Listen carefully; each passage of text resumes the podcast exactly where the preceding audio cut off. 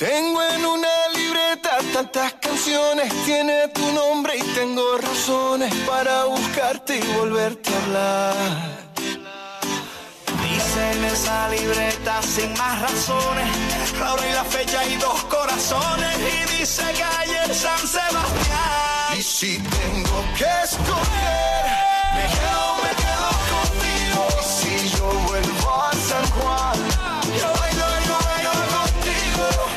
tengo que olvidar, tú sabes que no va a pasar. Y si te vuelvo a ver, me quedo, me quedo, me quedo, me quedo, me quedo contigo. Contigo desde Alaska a Buenos Aires, contigo desde Londres hasta Nueva York. Maldito castigo le grito al aire. Si yo sé que contigo siempre estoy mejor. Tengo en mi libreta esa canción boricua, esa que escribí pensando en tu boquita. Y yo quiero bailarla bien 13 minutos pasan de la hora 11, ¿la temperatura se mantiene o va ascendiendo, Carla? Va ascendiendo 23 grados, totalmente soleado. ¿Cómo pasa la hora, no? Va pasando la hora y van pasando los entrevistados Así es. también.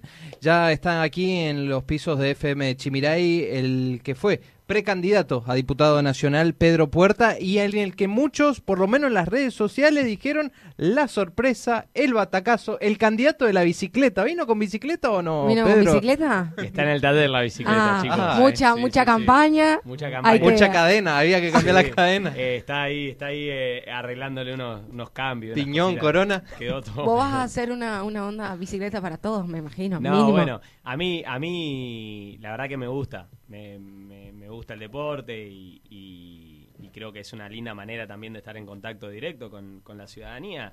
Eh, la verdad que le hice muchos kilómetros en serio a la bicicleta. Yo te iba a decir, municipios, ¿eh? cansa andar en bici. O Sí. yo que no estoy acostumbrado, yo hago las cuatro venidas y con el corazón, Pegate bien. Ah, perdón, perdón. Sí. el corazón en la boca. Sí, sí, la verdad que, eh, pero está bueno, creo que, creo que muestra una, una realidad.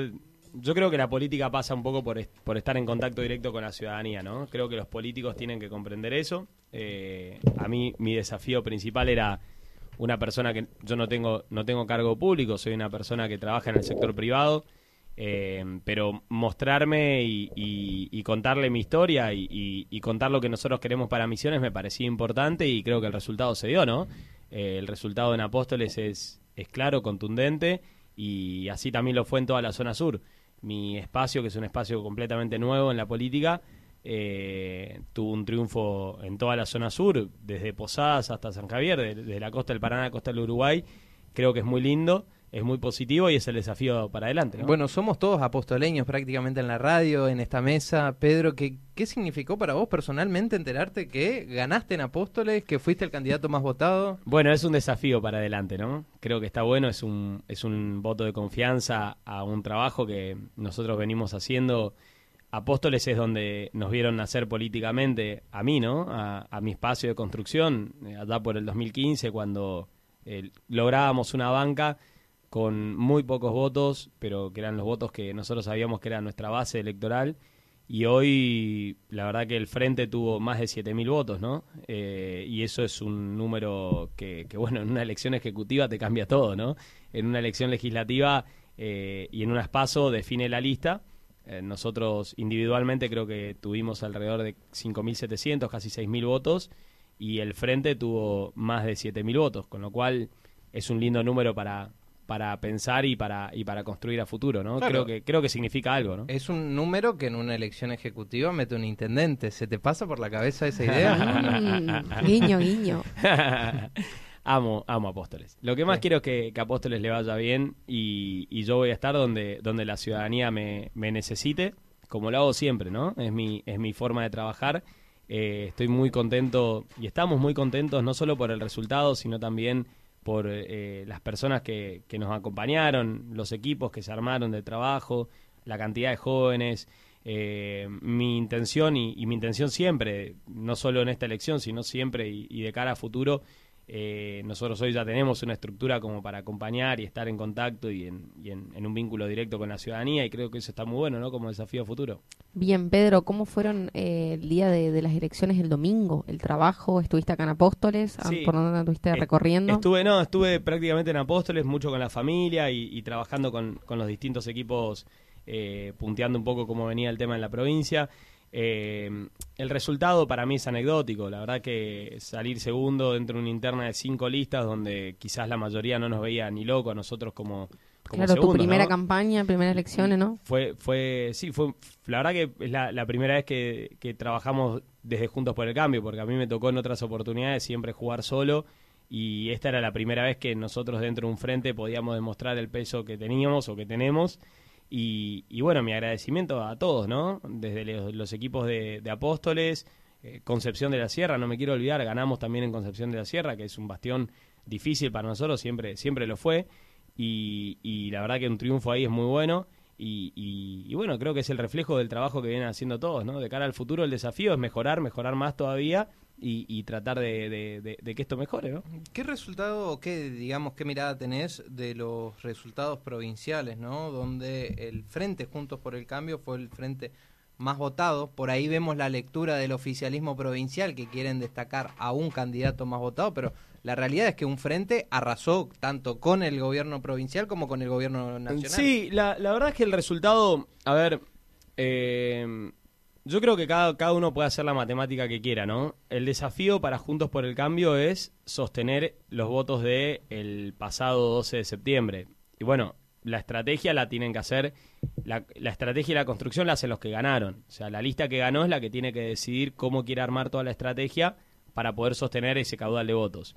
Nosotros, en mi caso, eh, a mí me toca eh, acompañar y seguir en la construcción que yo veo, que es mi construcción, a, nuestra construcción a futuro, ¿no? Lo que nosotros queremos para una misión es mejor. Yo no me voy a cansar de hablar de educación, de conectividad, de generar empleo para los jóvenes, Baja carga Eh, impositiva.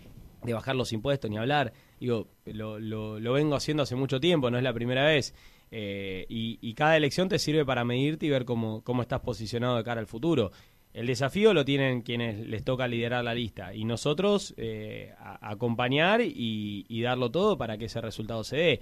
Y después las lecturas individuales, sí, claro, o sea, si uno analiza voto por voto, el más votado en Apóstoles fui yo, después viene la, la renovación, después viene la lista de la UCR, creo, si no me equivoco, y, y después viene la lista del Frente de Todos. Y si vos lo sumás por frente, el frente más votado es el mío, Juntos por el Cambio, y después viene el Frente Renovador. O sea, no sé cuál es la matemática que hacen algunos para sacarme a mí de la foto. Quizás yo salí, salí feo en la foto y no les gustó, pero bueno, eh, pero es así, o sea, los resultados están, ¿no? Se dieron el domingo y, yo soy un agradecido. La verdad que mm, eh, creo que, que se transmite algo más allá de la, de la ciudad de Apóstoles y, y a mí me, me enorgullece mucho. Hoy, por ejemplo, tengo a la tarde una reunión de, de trabajo político en Posadas y, y yo sé que voy a llegar y me van a decir ganaste en tu ciudad. Y, eso es un voto de confianza, ¿no? Una ciudadanía que te acompaña. Y, y creo que, que habla, habla del tipo de persona que soy y, ganar en, en- el lugar donde uno vive significa mucho, ¿no? Y yo, yo me debo a eso. Yo soy un agradecido. Yo no tengo más que, que palabras de agradecimiento para todos los que me acompañaron y sepan que voy a ir casa, como lo digo siempre, digo, vengo, vengo haciendo eso, estacioné el auto acá y venía saludando un vecino, otro vecino y casa por casa, pues yo soy así, agradeciendo. Ayer me pasaba, fui a comprar algo al mercado y, y también me saludaban y digo, es casa por casa, es, es vecino por vecino, agradecerles porque no tengo más que palabras de agradecimiento para, para el acompañamiento que me dieron el domingo. ¿Qué desafíos vienen ahora para las generales? Eh, ¿Cómo será el trabajo? Si bien dijiste quien encabeza eh, va a ser el radical Martín Erjol, pero eh, me imagino que el frente sigue unido y se trabajará en conjunto de cara a las generales. Sí, por supuesto. Yo tengo también el desafío personal de, de bueno, de, de- dentro del frente, dentro de Juntos por el Cambio, ya ir, me parece a mí que es importante ir bajando los lineamientos de cara al 23, ¿no? Porque mm, creo que la ciudadanía le dio un voto de confianza a la oposición, principalmente porque sabe que nosotros somos la visión contraria al gobierno nacional.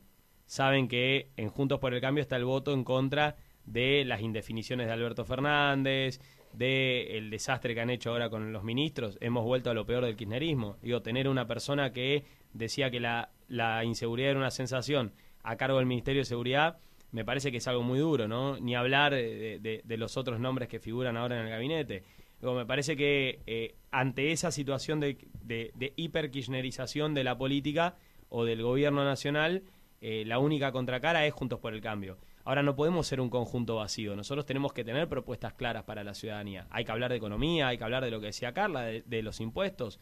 Digo, nosotros tenemos que contarle a la ciudadanía rápidamente cuáles son los proyectos para mejorar la Argentina. No solo el 10 de diciembre, cuando suman los nuevos diputados, que si Juntos por el Cambio pone dos diputados en misiones, son dos diputados menos para Cristina, digamos, para el kirchnerismo, pero también qué queremos para el 23, ¿no? Que creo que ese es el gran desafío.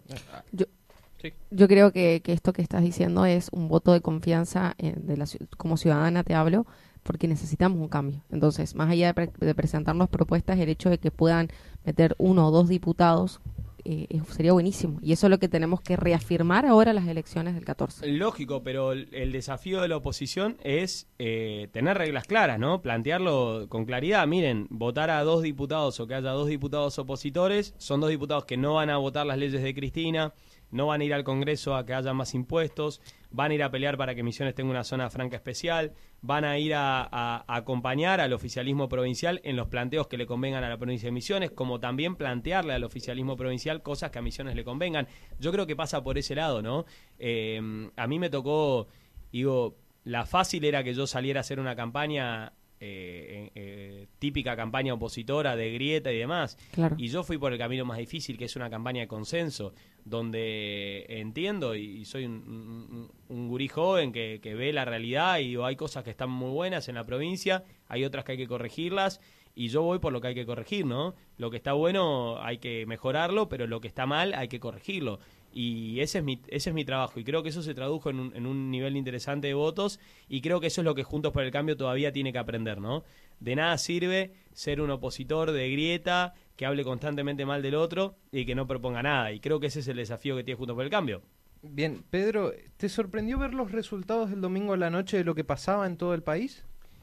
Pregunto esto porque estamos acostumbrados siempre a que las primeras elecciones de medio término se, se le dé un respaldo, un apoyo, un nuevo oxígeno al gobierno nacional. Y esto no pasó. Fueron dos años de un cambio rotundo en la elección de- del argentino. Bueno, hay una realidad que nadie puede negar. Yo lo hablaba ayer en una reunión también que tenía de, de trabajo y, y yo planteaba que la pandemia y la situación de pandemia y la cuarentena y toda la historia esta eh, es como que generó que la ciudadanía esté más al tanto de lo que hacen los políticos.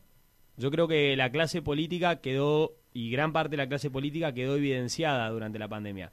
Vimos la foto de Olivos, vimos cómo le metían la vacuna VIP mientras que eh, nuestros abuelos no se nos iban, digamos.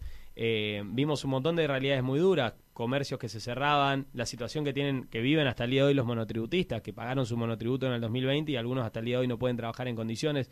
Digo, todo eso lo vimos. Y del otro lado vimos una clase política muy cómoda, que se paseaba, por ahí ahora nos olvidamos, pero digo, cuando arrancó la pandemia se paseaban con un papel y porque eran políticos tenían un salvoconducto y nosotros nos teníamos que quedar encerrados en nuestras casas.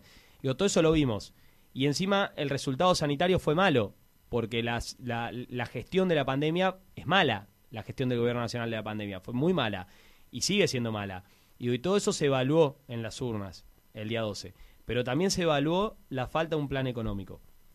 Porque cuando uno recorre la provincia, yo mm, lo digo siempre, yo no me voy a cansar de recorrer la provincia y de charlar con cada vecino, y el problema principal es la inflación. Digo, la inflación que vamos a tener este año es altísima. El gobierno nacional no te lo va a resolver. La oposición tiene que resolverlo, tiene que plantear el plan económico. Hay que escuchar voces como la voz de Milei, por ejemplo. La voz de Milei, de llegar al Congreso de la Nación, es una voz interesante que tendría que acercarse más al frente opositor. Espero yo que en algún momento se dé, digo, eh, así como nosotros nos sumamos en su momento juntos por el cambio, ojalá que voces interesantes, que saben de economía, se sumen también, se plieguen, y juntos por el cambio, la estructura más, por ahí más eh, eh, primigenia, juntos por el cambio, tienen que entender que se gana cuando uno es, es amplio. Y cuando uno es amplio, tiene que dejar que los votos después definan. Y bueno, los votos en misiones definieron que la UCR lidera y que activar acompaña.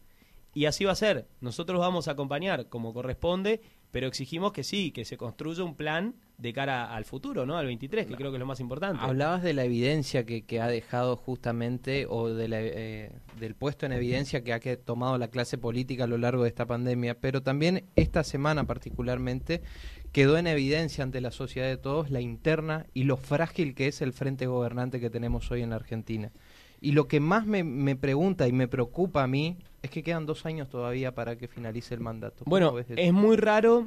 A mí me parece, primero, eh, lo que decíamos del día uno, es obvio que gobierna Cristina, ¿no? O sea, Cristina, una carta que escribe y sube a sus redes, ya está, acomodó todo el gabinete. Sí, hoy no quedan dudas de eso. No, no, no, no queda una sola duda de eso, ¿no? Eh, eh, Alberto es un títer ahí. Y, es, duro eso, ¿no? Porque a, mí me hace acordar a la serie VIP, no sé si la vieron. ¿VIP la vieron? Yo no. Bueno. La voy a ver. Es una serie que, que vale la pena verla. Cristina es una mezcla entre House of Cards y VIP. Mezcla las dos cosas.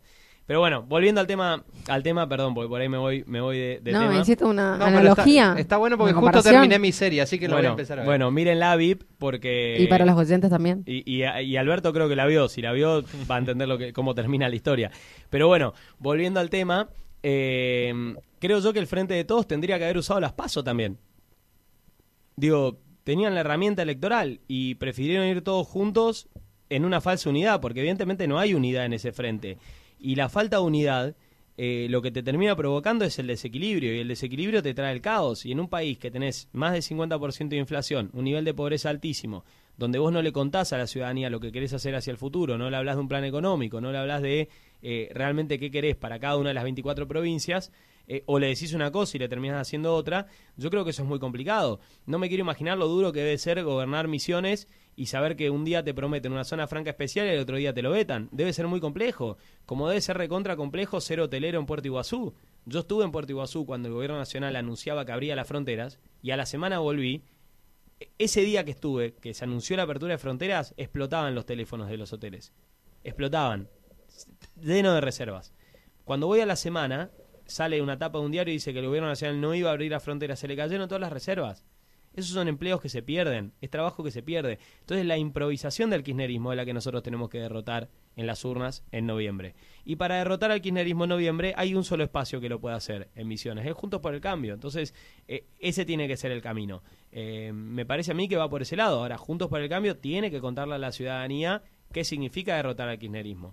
¿Cuál va a ser el plan económico? ¿Cómo vamos a resolver la inflación? ¿Quiénes van a ser los actores de cara al 23? Yo creo que todo ese tiene que ser el, análisis y lo que nosotros tenemos que ofrecerle a un electorado que necesita respuestas. Sí, una oposición también que garantiza al gobierno que llegue a culminar su mandato, porque Pedro, te digo, quedan dos años y esta interna que se avivó en este momento a muchos nos llena de preguntas de qué es lo que pasó y vi muchos análisis que trasladaban al 2001 la cuestión. Y hay que ver qué pasa en el 14. O sea, porque es una crisis que debilita a Alberto Fernández, es una crisis de poder. A mí, a mí me duele como joven y como misionero, como, como joven del interior de la Argentina, me duele mm, dos lecturas que yo hacía ayer a la noche cuando hablaba con, con parte de mi equipo y les decía, acá hay dos cosas que yo no sé si lo están viendo. Primero, no hay mujeres en el gabinete. Digo, todos los cambios de gabinete de Alberto son todos hombres. Todos. Los nuevos ministros que puso son todos hombres no hay mujeres. Un gobierno que se jacta del Ministerio de los Géneros y esto y lo otro, no tiene mujeres. Primera lectura que a mí me genera, me hace ruido. Me hace ruido porque a mí me toca dentro de Juntos por el Cambio que la lista de cara a noviembre la complementen todas las mujeres de mi equipo. Porque por una cuestión de paridad, en Juntos por el Cambio los hombres los pone la UCR en la lista de noviembre y las mujeres lo ponemos nosotros a activar. Eh, y a mí me da orgullo eso, porque yo cuando armé la lista, eh, armé con, con, lo mejor que, que, tenemos para ofrecer y, yo siempre dije, la mejor calidad la tengo en las mujeres de mi equipo. Y que hoy estén ellas, eh, Antonio Zulac, Florencia Clipauca, Gaby Vera de Montecarlo, digo, me, me llena orgullo, ¿no? Eh, y me duele ver que, digo, el cambio de gabinete son todos varones, primer punto. Y, segundo, y, ya y, termino, son todos de la capital federal y de la provincia de Buenos Aires, excepto Mansur y Soria que son del interior. Soria de Río Negro y Mansur de Tucumán. El resto son todos de la provincia o de la capital. Quiere decir que de vuelta tenemos un gobierno que tiene la visión de Coronel Díaz y Libertador. O sea, se sientan ahí, mira, y creen que la Argentina es eso. Y ese es un problema, ¿no? Bien, Pedro. Bueno, te, dejo estos minutos por ahí para hablarle a la audiencia. Carla, ¿quería preguntar? No, no, iba a aclarar nomás que, que lo que vos nos contás es cumplir la ley porque si hay una ley de paridad de un hombre y una mujer, lo, haces cumplir, entonces eso está bueno para resaltar y, que si las leyes están hechas hay que cumplirlas. Me, pareció raro, porque hoy vos tenés, incluso, eh, eh, digamos, el, el gobierno nacional se jactó durante, desde que asumió el 10 de diciembre del 2019 hasta hoy, en, en esto de la paridad. Digo, Massa es el, el, que, el que puso la ley de paridad en el Congreso de la Nación. Eh, vos hoy para ser hasta un organismo, una ONG, tenés que tener paridad dentro de los órganos de, de, tu, de tu ONG. Y el, si ustedes ven la foto del gabinete, son todos hombres. Digo, me parece que es un, es un poco de vuelta, ¿no? Lo que es el populismo. El populismo siempre te cuenta una historia, un relato que es hermoso. Te cuenta una historia y vos decís, wow, wow, qué lindo. Cuando llega el momento de concretar, te miente. La zona franca especial, digo, wow, todos nos ilusionamos, la zona franca especial, llegó el momento, te miente. La participación, la igualdad de género, ah, la igualdad de género, la igualdad de... Llega el momento, todos varones. La visión federal, porque el kirchnerismo decía el federalismo, vamos a tener las capitales alternas, esto, las 24 capitales, todo el gabinete son de la ciudad de Buenos Aires y de la provincia de Buenos Aires. Entonces, me parece que hay, hay un error de concepto muy grave, ¿no? Y, y el desafío que tenemos nosotros es corregir eso. Bueno, Pedro, la verdad que te queremos agradecer por tu tiempo, queremos felicitarte por los resultados que, has obtenido y queremos dejarte estos minutos también para que le hables a esa audiencia misionera que está todos los sábados prendidos a la voz del Chimiray y que en muchos casos habrán estado tus votos presentes. Sí, la verdad que primero agradecerles a ustedes, a todo el equipo que tienen. Quiero agradecer a mi equipo puntualmente de Activar de la Ciudad de Apóstoles, a cada uno de ellos que los voy a estar viendo el martes. Vamos a compartir una, una, una comida eh, y vamos a charlar un ratito de cara al futuro.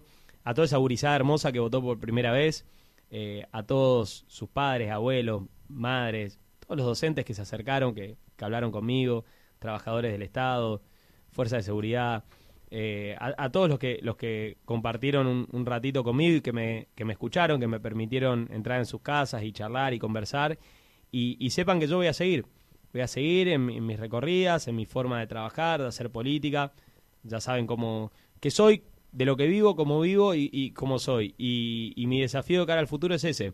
Eh, yo soy una persona que, que, le gusta estar en contacto y que, sabe agradecer y, entiende y sabe leer el mensaje de las urnas.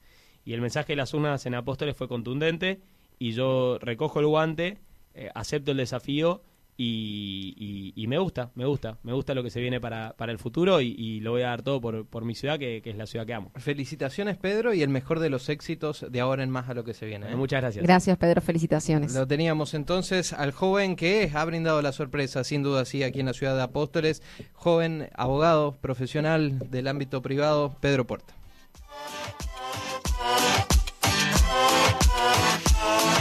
Me quedo, me quedo